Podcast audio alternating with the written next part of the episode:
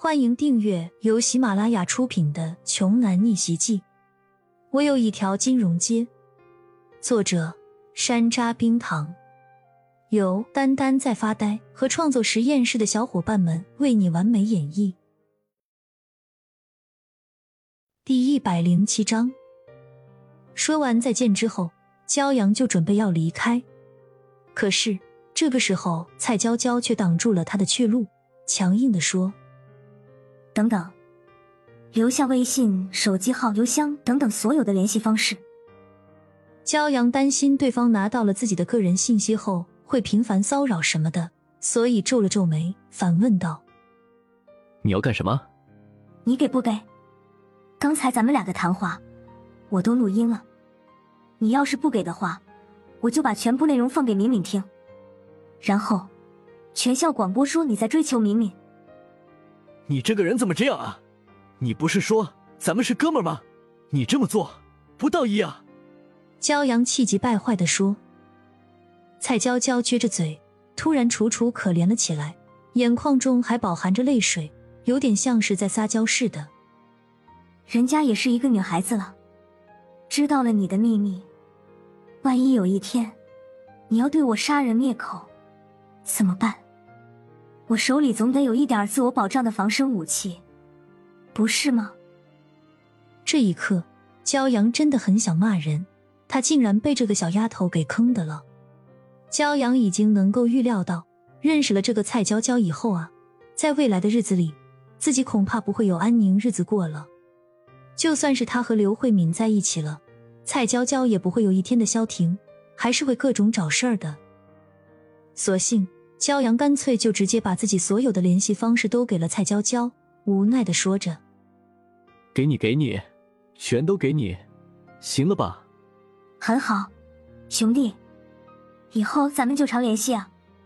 记得，不回我信息我就揭发你。”蔡娇娇瞬间雨过天晴，露出了两颗小虎牙。说完，她兴高采烈，蹦蹦跳跳的就离开了。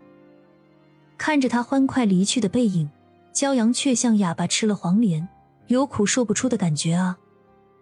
骄阳觉得整一天心好累，决定还是早点回家去吧。于是便独自朝着反方向落寞的走去了。见到蔡娇娇欢快的回到了刘家天宇珠宝的展厅，刘慧敏好奇的问道：“娇娇，你怎么这么开心？不就是上了个厕所吗？”蔡娇娇一愣。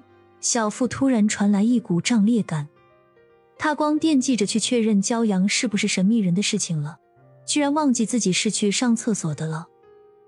敏敏，等我一下，我肚子还是有点痛，我再去一趟。说完，蔡娇娇飞一样的离开了。片刻之后，她一脸轻松的又回来了。刘慧敏关心的上前问道。娇娇，你怎么回事儿？是不是中午吃了什么，闹坏肚子了吗？没有没有。敏敏，我问你个事儿呗。什么事儿？你觉得骄阳这个人怎么样？看来蔡娇娇是吃了秤砣铁了心，想这是非得要把骄阳和刘慧敏他们俩撮合成为一对的节奏啊。刘慧敏思考了一会儿，回答说：“其实吧。”我和他接触并不多，但我很欣赏他。我觉得他品性不错，不畏强权。听说在他的带领和感染下，连冯昌旭那种人都痛改前非，为人处事的方式都变好了。所以说，这么看起来的话，骄阳人挺好的。蔡娇娇浅浅的一笑。既然好闺蜜都这么说，那么这就意味着骄阳还是很有机会的，胜算面应该挺大的。